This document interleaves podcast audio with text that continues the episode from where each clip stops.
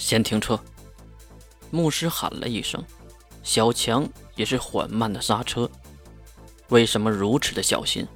第一是离包纸还是很远的，第二就是再急刹车，后面的艾丽森会骂死他的。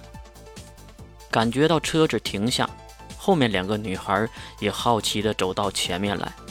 其实驾驶室是容不下第三个人的，两人只能在一旁看向前方。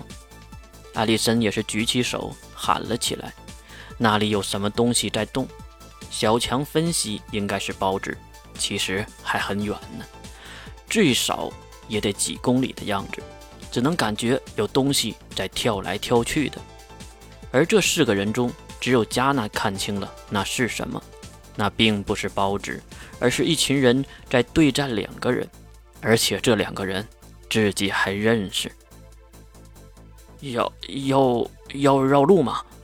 小强的建议很正确，如果路遇包纸，最好的方式就是绕路，硬刚过去是打不过的。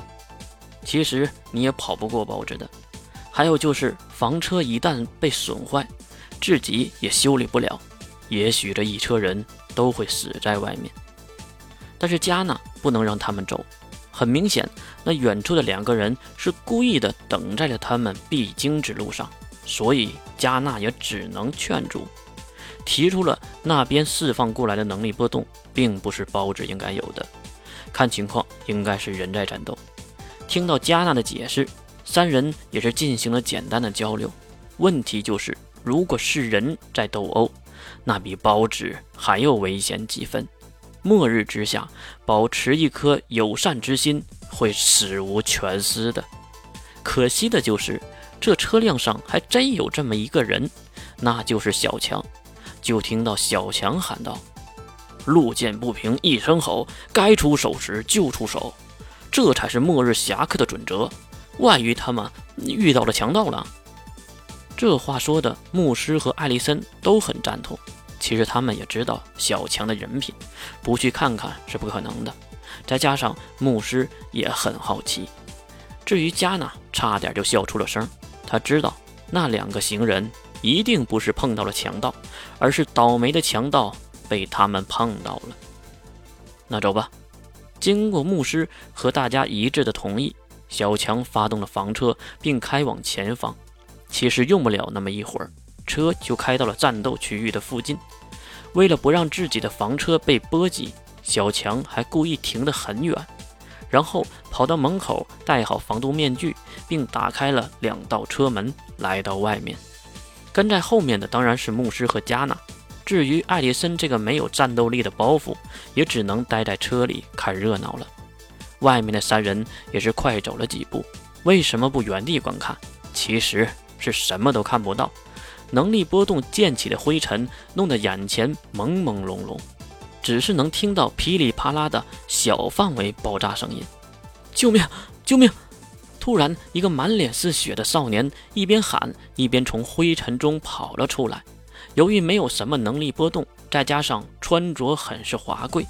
就知道他不是强盗一伙的，小强也是急忙跑过去接应，把少年扶了起来。刚才跑得太急，少年都跌倒了。可是少年刚刚被扶起，就对小强大声喊道：“救命！有强盗，他们在打劫我们！”我们牧师听到这个词汇，马上就知道不是少年一个人。其实也对。就这个没有任何能力波动的少年，估计早就被拿下了。后面一定是有护卫的，快快帮忙！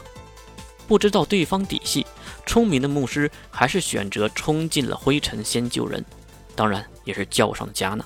就加纳跟牧师冲过的时候，路过少年身边，两个人还四目相对，还会心一笑。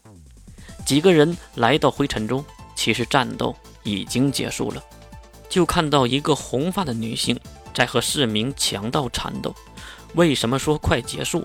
因为地面上已经躺了十几个强盗的尸体，说明对方根本就不是对手。再加上牧师和小强的加入，加纳都没动手，剩下四名强盗也跟着殒命。处理了对方，小强参与了反向夺取，因为死人也是用不到那些金银财宝的。由于战斗的结束，红发女性也是跑到流血少年的身边，和少年说了一些安抚的话语。一旁的牧师都是看在眼里的，可是他们都知道这里可不宜久留，必须先离开。包纸会闻声而来的。经过大家的一致认可，高档宽大的房车中又多了两个陌生人。经过简单的处理，少年头顶的伤已经包扎好了，防毒面具也是摘掉，这才看到少年和女性的长相。先说少年，一头银白色的短发，很是精神，皮肤细嫩有光滑，长相极为俊俏，衣着华贵，一看就是和艾丽森一样的公子哥。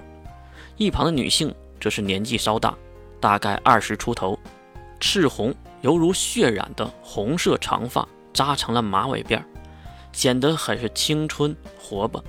可惜女性的表情犹如一滩死水，没有任何的波澜。虽然女性又丰满，但是没有佳楠那么过分，也算是完美的身材，长相更是眉清目秀，人中龙凤，和俊俏的少爷相辅相成。你们是？当然，就到了这个环节，牧师的提问，问题是少年来回答的。他抚摸着头顶的绷带，露出了悲伤。我，我叫乌月。一旁的是，还没等少年说完，一旁的小强就炸了毛。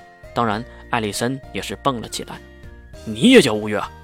这个名字很普遍吗？这话说的，一旁的加纳都憋出了内伤，差点就笑场了。其实他是知道的，眼前就是那个如假包换的乌月，不过是男性版本的。当然，月的演戏天赋还是点满了的。一脸疑惑地看向小强，不知道他什么意思。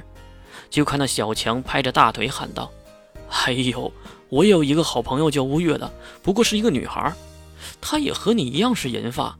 她在木马星空城和我们走散了，哎，也不知道她如今在哪里。”看得出，小强是真心关心月这个没有相处多久的朋友。至于牧师，当然有自己的小心思。他和月一样，不相信什么巧合之类的话语。那吴越兄弟，您继续说。